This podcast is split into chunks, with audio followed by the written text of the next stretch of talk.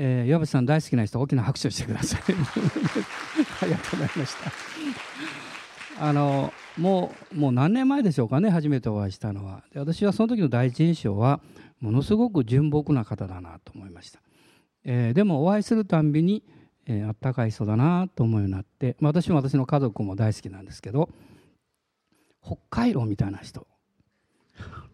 こう触るとあったかくなってくるというかですね、え、そういう感じがしますけどあの街を車で乗ってますと時々今でもあの藪さんのことを思い出すものがいくつかあるんですね。あのジャパンの前を通るとですねあの お人形がなんとなくこうふっとこう思い、出させるところがありますし、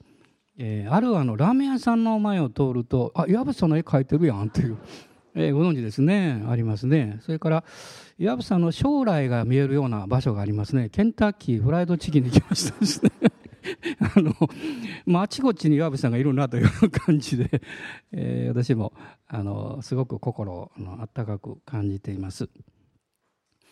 で、えっと、先週は、えー、皆様方にあのえお誕生日のお祝いを歌っていただいて、えー、本当に驚きました。私が自分で忘れていましたので あので先週、えー、誕生日を迎えたんですけども私は1947年の、えー、11月の20日なんです。で計算しなくても言います。あの65歳になったんですけど。で、まあ、たまたまあのよくわからないであのフェイスブックなんかに登録したもんですから当日の朝たくさんの方がですねあのお祝いメールとかもうどっときましてね560通こう与えてくださってあの送ってくださってねこれどうしたらいいの？どうしたらいいの？って私うろうろしておりましたけども。ででもまあ一つこう励まされたことはあの海外からも結構たくさん来てくださってねあの感謝なんですよ。ヨーロッパアフリカオーストラリアアジア北アメリカ南米以外4大陸から お祝いをいただいて、まあ、今のこのまあ、ネットワークというんですかね。そういうつながり、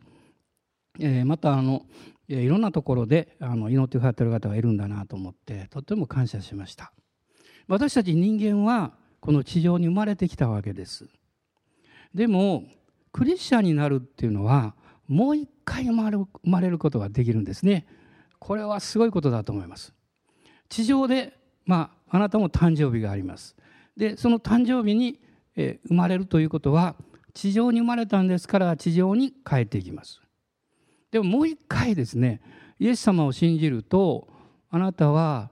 天から生まれて天に帰ります、ね、これがま第二の誕生日なんです。で今日はあの、まあ、短くお話したいと思うんですがコリント人への第二の手紙の5章の17節。コリント人への第2の手紙の5章の17節この1節だけを読みたいと思います。第二コリント5章の17節、まあ、聖書をお持ちの方はどうぞ読んでください。はい、誰でもキリストのうちにあるならその人は新しく作られたものです。古いものは過ぎ去って身をすべてが新しくなりました。誰でもキリストにあるならばその人は新しく作られたものです。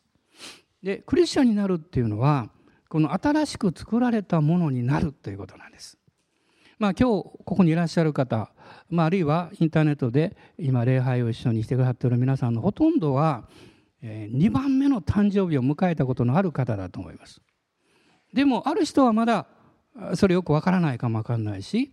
あるいはどういうふうにもう一回生まれるのかなとこうそれはどういうことなんだろうというふうに感じておられる方もいると思いますね。で私はあの1965年の9月の30日だったと思いますがあのイエス様を信じました。ですからもう40もうずっと何年間かあのクリスチャンになってなるんですけどもそしてその間ずっとですねイエス様を信じて新しく作られたもの生まれるっていうのはあなるほどこういうことだったんだなということを、まあ、毎週というか毎日この教えられてるんですね。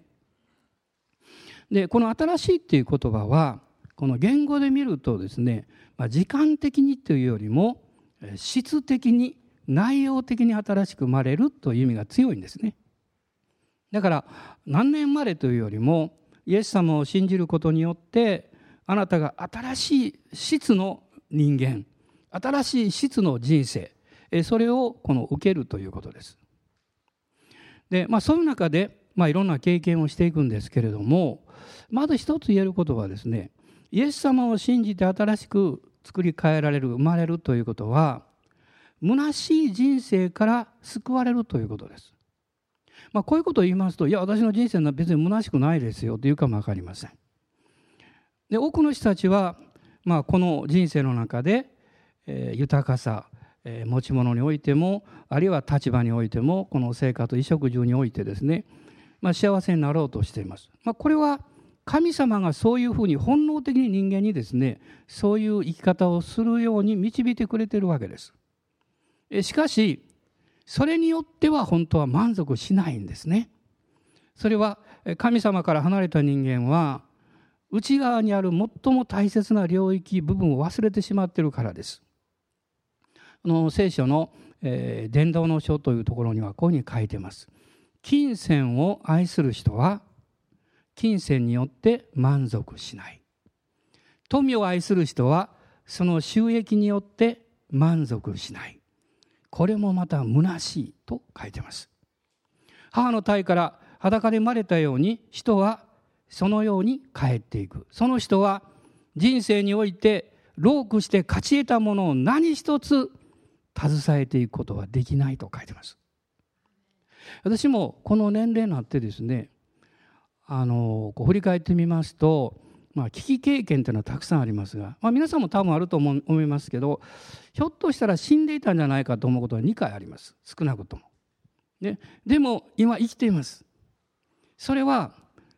私の人生というものがこの地上で生まれて地上に帰っていく人生だけで終わらないように天から生まれて天国に帰っていくもう一つの誕生日をしっかり持つようにという、まあ、神様の大きな恵みと憐れみだったんだなということを今覚えています。イエス様を信じる時にあなたはこの地上の富やいろんなものそれだけの満足ではないということを探していた求めていた乾いていたその答えを得ます。それはあなたは肉体の中に魂を持ち霊を持っています。イエス様によって罪許されて神様から命を受けてああ私はこう衣食住の中で生活をしてるんだけれども私はもっとそれよりも尊いですね価値のある霊的存在者であるということに目覚めていくと思います。私は18歳の時にイエス様を信じて第二の誕生日を迎えましたけれども、まあ、その時にもう初めて祈ってね、えー、自分の父親のお父様なんて言ったこともないのにですね天のお父様と祈ってね照れくさいやら恥ずかしいやらですねでもその時に思ったことはどうしてだろうってこう内側から感動が湧き上がってくるんですね。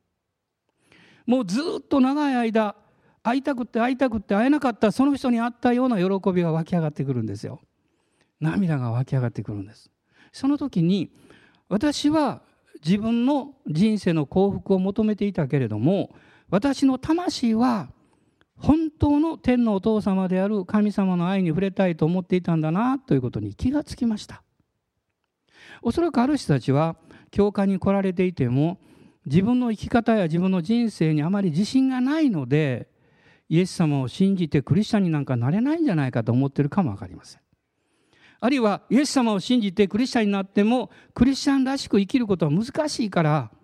心の中では信じているんだけど、ね、なかなか信じてるということを言いにくい言う自信がないそういう方もおられるかもわからないですね。まあ、私もおそらく、まあ、何十歳かの年齢であればそうだったかもわからないんです。でもまあよくわからない10代の終わりですから飛び込んでしまえということで飛び込んだわけですけどもででも今言えることはですねあなたの状態がどうであれあなたがイエス様という方を救い主として受け入れたその時から神様があなたの人生に責任を持ってくださるということです。神様があなたを守り導いてくださるということです。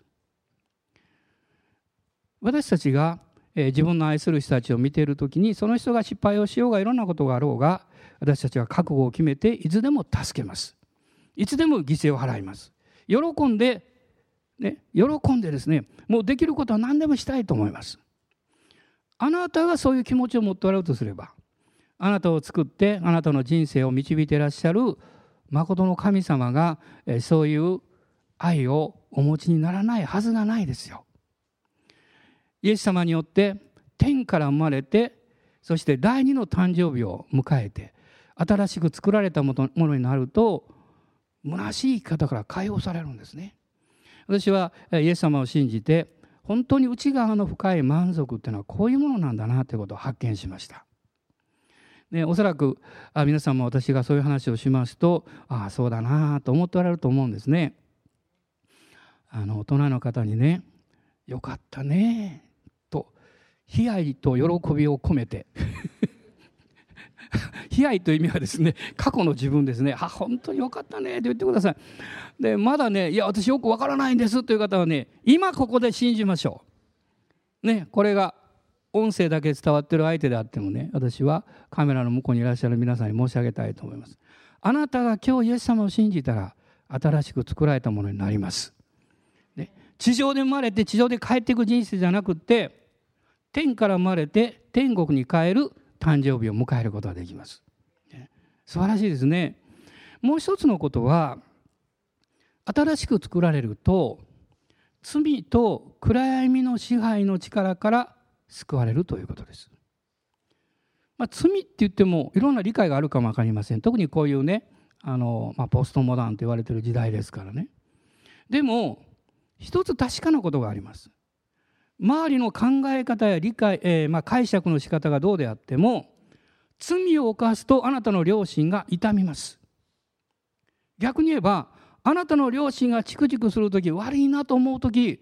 ね、人々がそんなことは大丈夫だよと言ってもそれは罪です。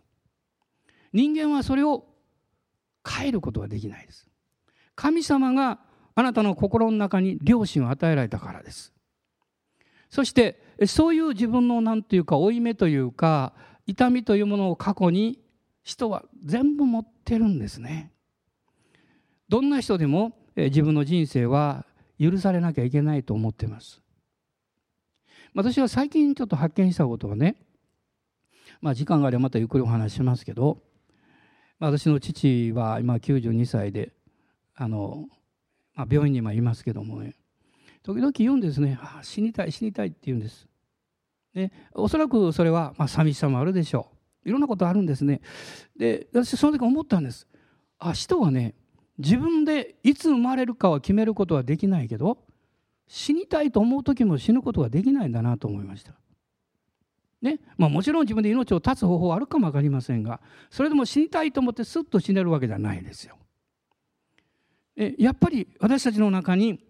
生きるように命が与えられています。でもその命が何のためにあるのかというこの目的を神様から離れると見失ってしまうんですね。そして心の中にある痛みだけが残ります。苦しみだけが残ります。自分の人生はどうしてこういう問題が起こるんだろうと思ってしまいます。でもイエス様はあの十字架で私たちの人生の悲しみと痛みと病や悩みそして罪を全部背負ってくださった。そしてこう祈られたでしょう父を彼らをお許しください。彼らは自分で何をしているのかわからないでいるのです。人はある意味でもがきながら生きてるんです。人生の多くはそうです。何か暗闇の中で光を見出したいと思いながらもがいています。外側にはそれを出さない人たちもたくさんいます。でもひとたびその人の心の中に入っていくと家庭の中に入っていくとそれは分かります、まあ、何年か前に、まあ、ある方が、えーまあ、イエス様を信じた、まあ、証といいますが、えー、それを書いていらっしゃったそのタイトルがものすごくショッキングでした。私はそれ今でも覚えています。こういうタイトルでした。手が見えなくなったというタイトルでした。私何のことかなと思って読み始めました。一人の婦人の方です。年配の方です。その方は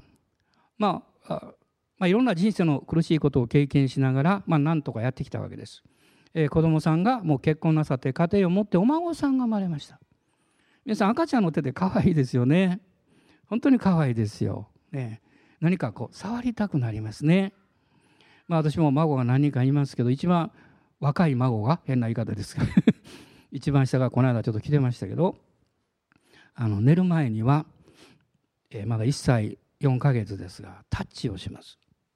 タッチ。わかります？寝る前こうしてね。でまあ家族はこうして私がタッチをしようとすると手を避けるんですねえじいじが嫌われたの？と私一瞬思いましたけど。そうじゃなくって彼女はこうしました。祈れということです。意味は分かってないと思うんですけどよく考えたら私いつも祈ってますから手を置いてですね。だからタッチよりも祈れ。いやこの子すごい子やと思いました、えー、霊的祝福を知ってるなと思いました。でも私はその手を見るとまあどういう子供さんの手でもそうですけど可愛くてしょうがないですね。彼女はお孫さんが生まれて、えー、そしてしばらく経った時、まあ、2歳か3歳でしょう。その時にある日から夢を見るようになりました。夢の中に赤ちゃんの手が出てくる、ね、乾い手なんです。その瞬間に彼女はもう何とも言えない痛みに心が苦しむようになりました。若い頃にまあいろんな、まあ、経済的なことやいろんなことがあって赤ちゃんを、まあ、いわゆる下ろさなきゃいけなかった。堕胎をしなきゃいけなかった。もうそんなことはずっと忘れていた。もう何十年も前。でもその孫の可愛い手を連れてこう道を歩いていく。その時にですねそれが彼女の記憶の中によみがえってきたわけです。そしてそれから何年間の間もちろん毎晩じゃありませんが何度も何度も夢の中に手が出てきた。その都度彼女は苦しんだ。痛んだ。皆さ私たちの人生というのは2つの記憶があるんですよ。一つは知性的な、ね、記憶です。思いの中の記憶です。もう一つは両親が覚えている記憶があります。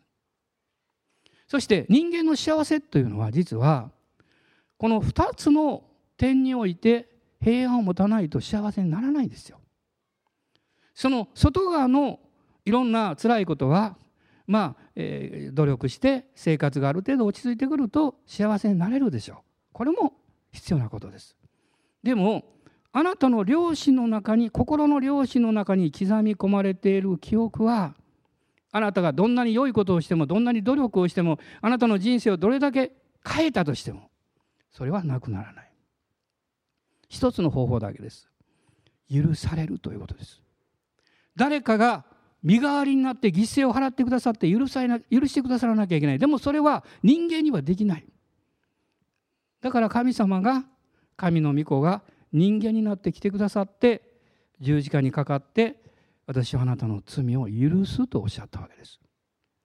あなたが何歳であろうが何十歳であろうが90歳であろうが100歳であろうがあなたの良心はあなたの人生の裏の部分あるいは個人的な部分あなたが神の前でどういう生き方をしてきたかということをちゃんと覚えてます。そして私たちはその領域においてその点において平安を持ってああ私は許されたものだということを受け止めることができればまあ外側が少々辛いことがあっても私たちは希望を持つことができます。新しい人生を送ることができます。彼女はその孫と共に教会に行くようになったんです。そしてイエス様の十字架を信じました。そしてイエス様を救い主として信じたその日から夢の中に手が出なくなったそうです。そういう意味だったんです。ああ私はすごいなと思いました。皆さん夢の中に何が出てきますか？いや私は大福の夢を見たことはありますけどその時はお腹が空いてたんでしょうね。でも時々子供の頃の嫌なことを思い出したこともあります。でもイエス様の十字架はそれを全部許してくださるんです。あなたの人生を新しくしてくださるんです。だからキリストにあるものキリストを信じるものは新しく作られたもの。創造された。つまり生み出されたもの。そういうふうになると聖書は言っています。もう一つはですね新しく作られたものというのは罪の許しだけじゃなくって永遠の命をいただいて生きるという人生が始まるんです。まあ、それはあなたの人生に満足を与え喜びを与えるだけではなくって永遠の希望と愛と力を与えてくれます。ゆうべ私はあのふっとですねパスカルという人のことを思い出しました。別に友達ではありません。まあ、よく似た名前の人いるかも分かりませんけどね。でこういろんなこうメモを調べましたら私が以前にこう書いたものが出てきましてね。で皆さん知ってるでしょ？パスカルの有名な言葉。人間は考える足である。私初めてこの言葉を聞いた時に、えー、僕の足考えとるんかなと思いました、ね、そういえば考えながら歩いてるもんなと思いましたらそのこの足でありませんよ。植物の足ですよ。ね、この細くて長くてですね、まあ、2メートルから高いものは6メートルぐらいまで伸びるんだそうですけども、まあ、パスカルという人は今から大体380年ぐらい前の人ですね。あので彼はですねお父さんがえー、裁判官で科学者だったんです。もうすごいこう優秀な家庭に生まれました。お母さんは敬虔な、えー、本当に優しいクリスチャンでした。彼は生まれた時からすっごく頭が良かった。なんと11歳で音響論という論文を出した。ね、もう12歳の時にはですね幾何学をもうマスターした。14歳15歳の時は一流の科学者と一緒にこう話ができるようになったんです。ですから当時彼はパリに留学しましてもう当時のですね、まあ、長寿と言われましたその当時の記録の中にパスカルはフランスだけじゃなくって全ヨーロッパの簡単の的であると書かれています。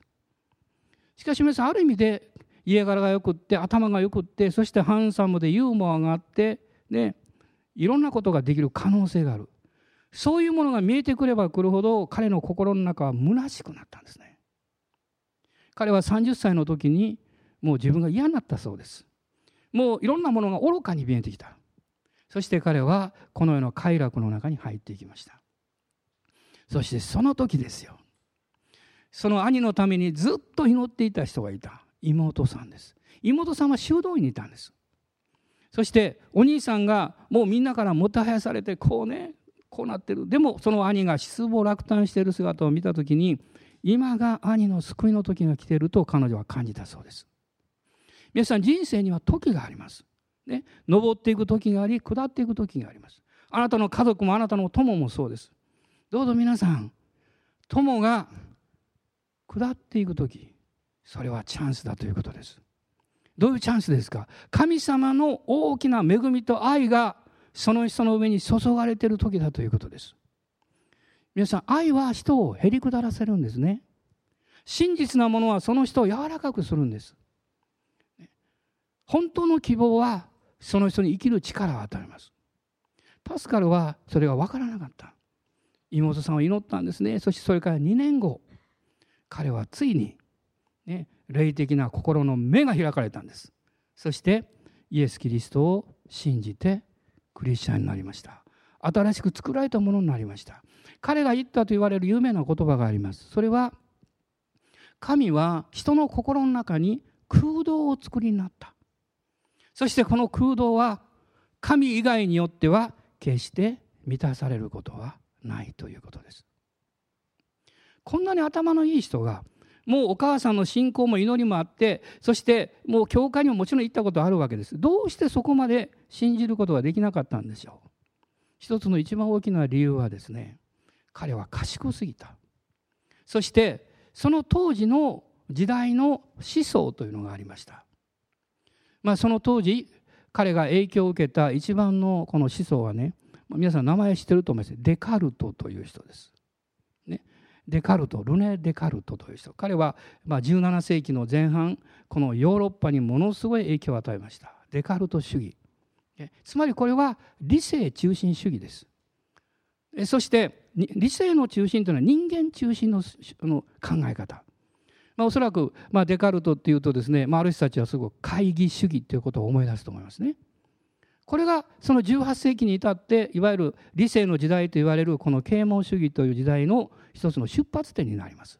理性が全てである。この会議主義っていうのはですね私は最近思うんですね日本人の知的な領域にもかなり影響を与えています。であのデカルト有名な言葉があるでしょ？一緒に言ってください我思うゆえに我あり。かっこいいなと思いました私初め聞いて。覚えやすいからね。我思う我ゆえに我ありとねあのえっと慌てる小じはもらいが少ないと。この2つはずっと覚えてましたからね。小学校の時からね。で皆さんね我を思うゆえに我あり。でこの会議主義っていうのはどういうことかっていうとですね。会議疑ってそれを考えるということが人間の知性を浄化する。清めていって、えー、理性が、えー、理性が深く根付いていく本当の知識をその人に導くんだという考え方ですつまりどんなことがあってもまず疑って書かれそして徹底的に考えて自分が納得するまで疑ってそしてもう練ってですねそういう知識を土台にして人生や世界観を立て上げようという生き方です。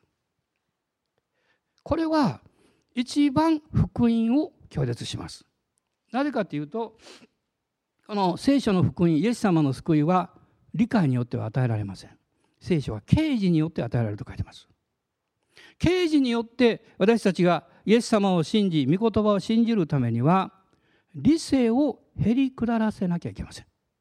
理性は重要なものですしかし理性によって信仰を持ち聖書を理解しようとすればするほどあなたは神から遠ざかってきます彼は、えー、なんとですねこの32歳だと思いますが彼がイエス様に目が開かれた日はね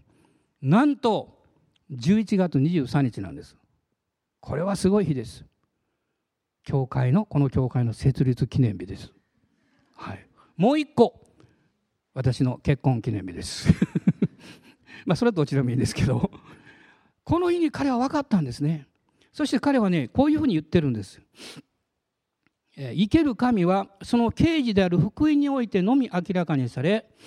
信仰の基礎は聖書の福音でありその具体化であるイエス・キリストを信じることであるこれは精霊の働きによってなされるんだと彼は言っています皆さん私たちが新しく生まれるあるいはクリスチャンとして信仰生活を歩んでいくときにあなたの出発点がこういう理性中心主義であってはいけないです。あなたがそういうふうにすればですねいつまでたってもビジョンと信仰を受けることはできません。しかし私たちは神の御言葉の前にへり下ってあなたの御言葉をそのまま信じます。そこから始まるんです。そこから始めるんです。そうするとあなたの人生に神が計画されている素晴らしいビジョンが実現していきます。実現していきます、ね、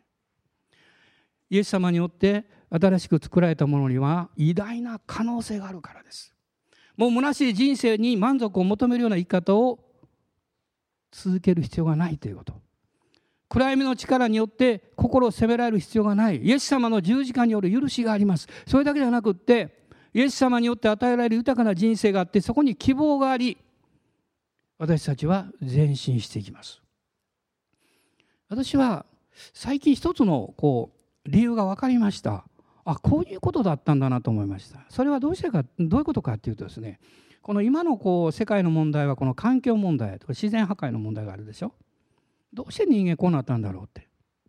でもこれは歴史とか思想史を調べていくとですねその流れが分かるんですね。これは結局この理性中心主義の時代に、まあ、特に18世紀ですけども神を捨ててしまった。それまでは人間の起源は神にありました。しかし彼らはこう言い始めました。神の起源が人間にあるんだと言い始めました。つまり信仰と理性が調和していた時代が理性が信仰の上に来ました。そして理性が王になって神を否定し始めました。その結果どういうことが起こると思いますか？人間が世界の支配者になります。つまり物この被造物は全部単なるものになります。神様はこの世界を作られた時に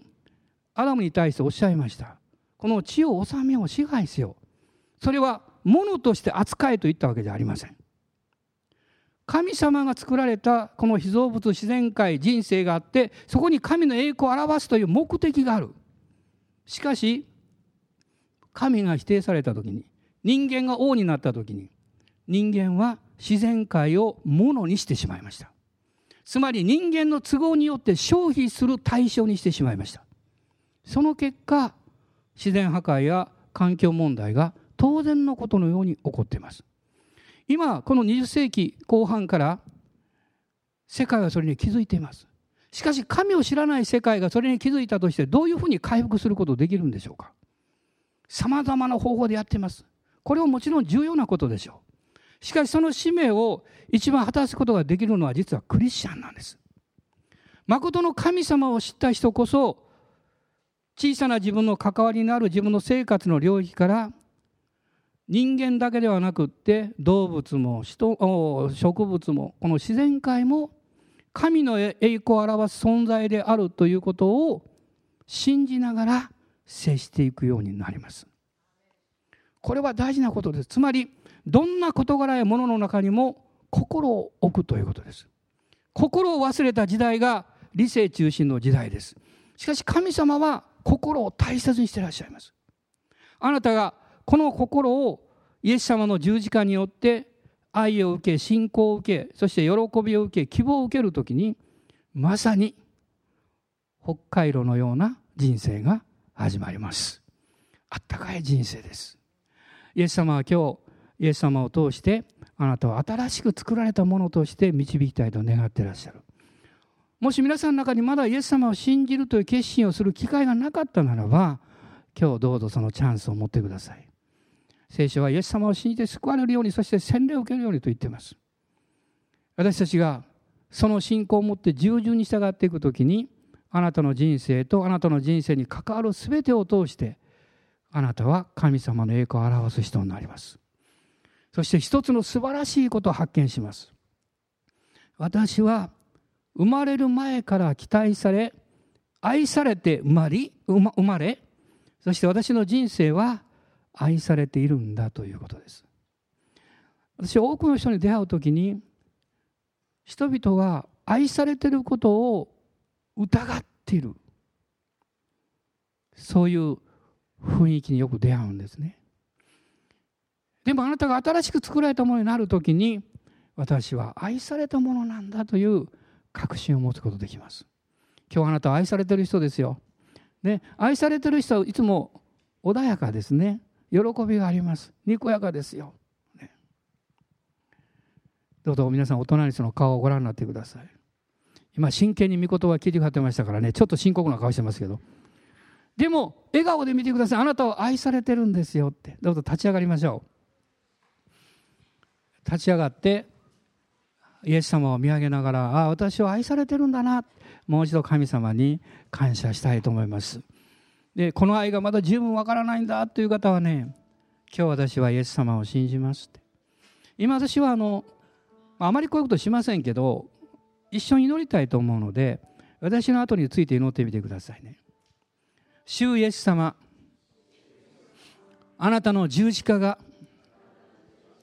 私の罪を許し心の暗闇から光の中に移してくださったことを感謝します。私は悩んでいました。外側が明るくっても心の中には痛みがありました。十字架を信じます。私を許し私を清め新しくしてください。あなたを信じて歩むこの人生を祝福してください。あなたに愛されていることを感謝します。イエス様に感謝します。父なる神様に感謝を捧げます。イエス様のお名前によって祈ります。アーメン。君は愛されるために生まれたこの賛美を一緒にしましょう。